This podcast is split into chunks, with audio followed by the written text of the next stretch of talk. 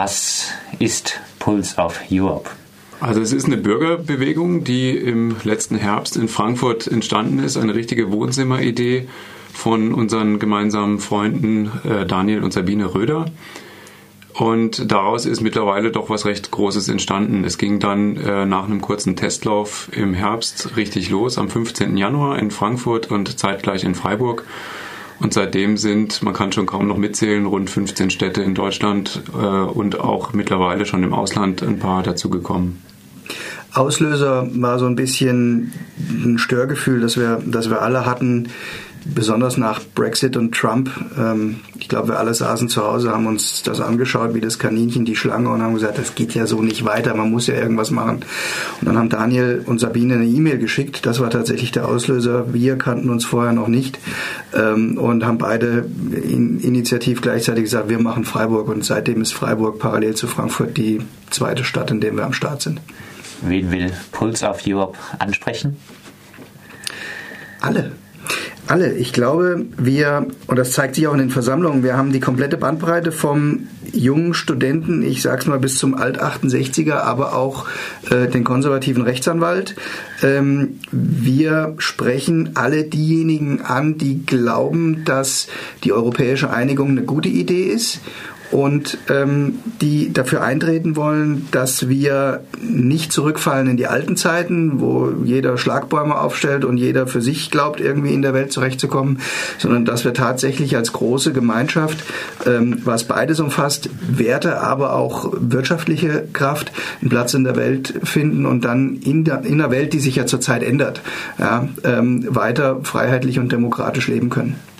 Am letzten Sonntag äh, sprach auf der Pulse of Europe Versammlung in äh, Freiburg unter anderem Tom Taymans vom deutsch-französischen Gymnasium.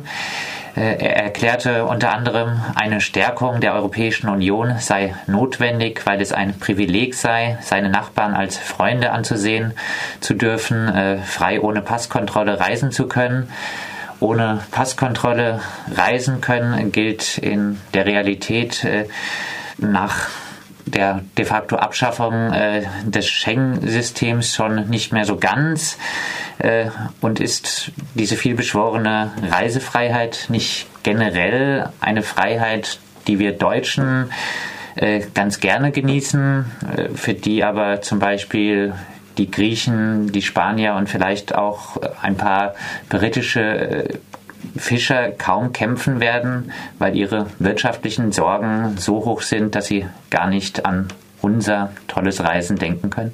Ich kann es natürlich nicht für jeden Einzelnen einschätzen, für den griechischen Fischer, ob ihm die Reisefreiheit auch so viel bedeutet, wie sie uns bedeutet. Die Reisefreiheit ist vielleicht auch gar nicht das Zentralste der äh, EU an sich. Es ist aber was, was jeder im täglichen Leben spürt, sofern er reist. Ähm, und unser Ziel ist es auch, den Leuten diese Vorteile die vielleicht nicht essentiell sein mögen, die aber von vielen genossen und in Anspruch genommen werden, einfach bewusst zu machen. Denn wir nehmen das heute alles als selbstverständlich hin, dass wir uns frei in Europa bewegen können, ohne uns Gedanken machen zu müssen, brauche ich da ein Visum, muss ich denn meinen Ausweis dabei haben, gibt es Einfuhrbeschränkungen etc. Das Gleiche gilt ja, was aus meiner Sicht eigentlich noch wichtiger ist, für die Niederlassungsfreiheit und den freien Warenverkehr. Auch das nehmen wir selbstverständlich hin. Ähm, aber tatsächlich ist es für junge Leute, Sie haben es angesprochen, das äh, deutsch-französische Gymnasium war da. Junge Leute haben die Möglichkeit, ähm, ein Spanier kann in Frankreich studieren und dann in Deutschland arbeiten, ohne wirklich äh, Hürden nehmen zu müssen. Das wäre ohne die europäische Einigung undenkbar. Ist auch eine, ich glaube, diese, diese Selbstverständlichkeit. Ähm, in der Diskussion wird die Reisefreiheit immer relativ prominent dargestellt. Sie ist aber nur ein Symbol. Denn sie steht eben für die Einigkeit der EU und das hinausgehen über ein relativ kleinstaatliches System. Wenn wir mal schauen, was wir vor ein paar Jahrzehnten noch in Deutschland hatten, da war alle drei Kilometer eine Grenze. Könnte sich wahrscheinlich mit Ausnahme der Bayern heute niemand mehr vorstellen. Ähm, im Ergebnis ist es, äh, sehe ich es, ähm, dass wir eine Entwicklung haben zu größeren politischen Einheiten. Und ähm, das ist auch gut, denn wenn wir mal schauen, wir leben hier auf einem Wurmfortsatz am Rande von Asien. Äh, 28 Länder, die sich alle furchtbar wichtig nehmen und wozu dieses furchtbar wichtig nehmen in der Geschichte geführt hat, das haben, sehen wir ja und wissen wir alle, wenn wir in die Bücher gucken. Ähm, insofern ist eher der Treiber, das Gemeinsame zu betonen und zu sehen, lasst uns in einem großen politischen System leben, wie das im Detail aussehen soll und wie das im Detail gestaltet sein wird. Ähm, das ist gerade eins unserer Ziele, eine Diskussion anzuregen. Ähm, ich habe kein festes Bild und es gibt wahrscheinlich ganz viele, die unterschiedliche Bilder haben. Aber wichtig ist, was auch immer wir machen, wir müssen es innerhalb von Europa machen, wir müssen die EU aus sich selbst heraus reformieren und nicht abschaffen. Hm anschließend an äh, den angesprochenen freien Warenfluss. Deutschland besitzt einen riesigen Handelsüberschuss. Insbesondere die südeuropäischen Länder, aber auch die unteren Klassen in anderen Ländern leben oft in relativer Armut. Äh, was entgegnet ihr, wenn man sagt, die Europäische Union ist ein Projekt der Privilegierten, für die es sich kaum zu kämpfen lohnt? Ich glaube, es ist schon schwierig, wenn man sich die EU wegdenkt, wie wären die Verhältnisse dann. Wenn man auf Griechenland schaut, muss man natürlich zugeben, dass Griechenland nicht in gleicher Weise profitiert hat von der EU, wie es Deutschland möglicherweise hat. Das ist durchaus denkbar. Man hat aber auch gesehen, dass es eine große Solidarität mit äh, Griechenland gab. Ähm, Deutschland hat ähm, Haftungen übernommen und äh, Geld bewegt, andere Länder natürlich genauso. Ähm, und dort sieht man, dass ein Staat, bei dem es vielleicht nicht so funktioniert hat und bei dem der Euro vielleicht auch zu Verwerfungen geführt hat, ja damit nicht alleingelassen wird. Ähm, und ähm, man muss bei unserer Bewegung einfach auch betonen, uns geht es darum, die EU als solche zu erhalten und wir halten das nicht für so gesichert, ähm, wie man das vielleicht noch vor drei Jahren gesehen hätte nach Phänomenen wie Brexit. Das ist ja Realität geworden. Wir sagen aber ganz bewusst auch auf den Veranstaltungen immer wieder, wir sagen nicht, dass alles perfekt ist und wir sehen großen Reformbedarf. Wir wissen, dass die EU auch transparenter und demokratischer werden muss. Ähm, nur kann man solche Reformen ja nur anstoßen, wenn es die EU als solche noch gibt. Also der Patient muss am Leben erhalten werden, damit man ihn gesund machen kann sozusagen. Daran anschließend vor den Wahlen in Frankreich und den Niederlanden, aber auch angesichts der Stimmung hierzulande, wie viel Angst muss man wirklich haben vor dem Zerfall Europas, aber auch vor einem weiteren Aufstieg äh, der Rechten? Wenn Sie mir die Frage vor einem Jahr gestellt hätten, hätte ich gesagt, wie wir alle wahrscheinlich, naja, gut, da sind ein paar komische Menschen, die wählen komische Parteien, das wird nicht so schlimm sein. Ähm, niemand hätte gedacht, dass es einen Brexit gibt. Niemand hätte gedacht, dass Donald Trump ähm, Präsident der Vereinigten Staaten werden könnte. Äh, niemand hätte gedacht, dass Erdogan die Türkei so umgestaltet, wie er sie zurzeit umgestaltet.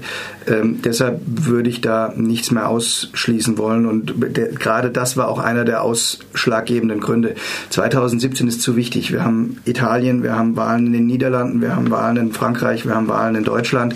Da ist es jetzt und war es jetzt Zeit für eine europäische Einigung einzustehen. Und ich mir, mir ist die Darstellung immer zu negativ. Wir, finden, wir sehen zum Beispiel jetzt gerade in diesen Tagen eine extrem starke Bewegung in Rumänien, die meines Erachtens in den deutschen Medien viel zu kurz kommt. Da gehen Hunderttausende von Menschen regelmäßig auf die Straße, um für Freiheit, Demokratie und ähm, eine faire Gesellschaft einzustehen, und zwar unter der europäischen Flagge. Die können wir doch nicht allein lassen. Abschließend äh, habt ihr Hoffnung, dem rechtspopulistischen, nationalistischen äh, Diskurs gerade im Vorfeld der kommenden Wahlen mit äh, Pulse of Europe wirksam etwas entgegensetzen zu können? Die Hoffnung auf jeden Fall, sonst würden wir es ja nicht machen, auch wenn die AfD nicht unser direkter Gegenpol ist, wenn man so will. Ähm, wir haben gemerkt, äh, es ist sicherlich gar nicht so einfach, die Leute auf die Straße zu bringen, um für etwas einzutreten. Wenn man als Protestbewegung an den Start geht, ähm, ist es im Zweifel einfacher. Äh, die Leute gehen eher auf die Straße, wenn sie dagegen sind, als wenn sie dafür sind. Aber wir merken ja allein an der Entwicklung in Freiburg, aber auch in Frankfurt und in anderen Städten, der Zulauf. Es sind jeden Sonntag mehr Menschen, die zu uns kommen. Und man spürt ja auch die Begeisterung der Menschen. Wir sind ja dann im Gespräch mit den Leuten. Wir machen ein offenes Mikrofon. Das heißt, die Leute können sich einbringen, sollen sich auch einbringen. Und der Dialog, der da entsteht unter den Menschen, macht mir schon Hoffnung, dass wir was bewirken können, ja. Ähm, Nochmal, also du hast gerade gesagt, wir, nicht der, wir sind nicht der Gegenpol. Ähm, die AfD ist nicht der Gegner und, und es, ist, es, es gibt keine Gegner. Wir treten für etwas ein. Und wir sind sicher, wir sind, dass wir mehr sind. Wir sind sicher, dass wir die besseren Argumente haben. Und wir sind auch sicher, dass die meisten Leute, die sich vielleicht jetzt enttäuscht von etablierten Parteien abgewendet haben, ähm, auch wieder zurückgewonnen werden können, wenn man mit ihnen spricht. Man muss vielleicht auch noch erwähnen, das Wort alternativlos ähm, ist ja sehr in Mode gekommen und ich würde die EU nicht als alternativlos bezeichnen wollen. Es gibt eine Alternative, das sind die Nationalstaaten, das hatten wir alles schon. Wer das wirklich will, der kann dafür eintreten. Klar, wir leben in einer Demokratie und es ist ja nicht so, dass sowas äh, verbotene Gedanken wären, um Gottes Willen. Aber wenn man in die Geschichte zurückschaut, was war in, in den Zeiten, als es eigentlich nur Nationalstaaten gab, wird man erkennen, dass der Frieden eine sehr brüchige Angelegenheit war. Und jetzt haben wir 60, 70 Jahre durchgehend Frieden in den Ländern, die zur EU gehören. Und ich behaupte mal, dass die EU da einen ganz maßgeblichen Anteil daran hat. Soweit Moritz Pohle und Markus Meyer von Pulse of Europe Freiburg. Jeden Sonntag ruft die unabhängige Bürgerinitiative um 14 Uhr in zahlreichen Städten zu pro-europäischen Versammlungen auf. In Freiburg findet die Versammlung zum Fortbestand eines demokratischen und friedlichen Europas inklusive offenem Mikro auf dem Augustinerplatz statt.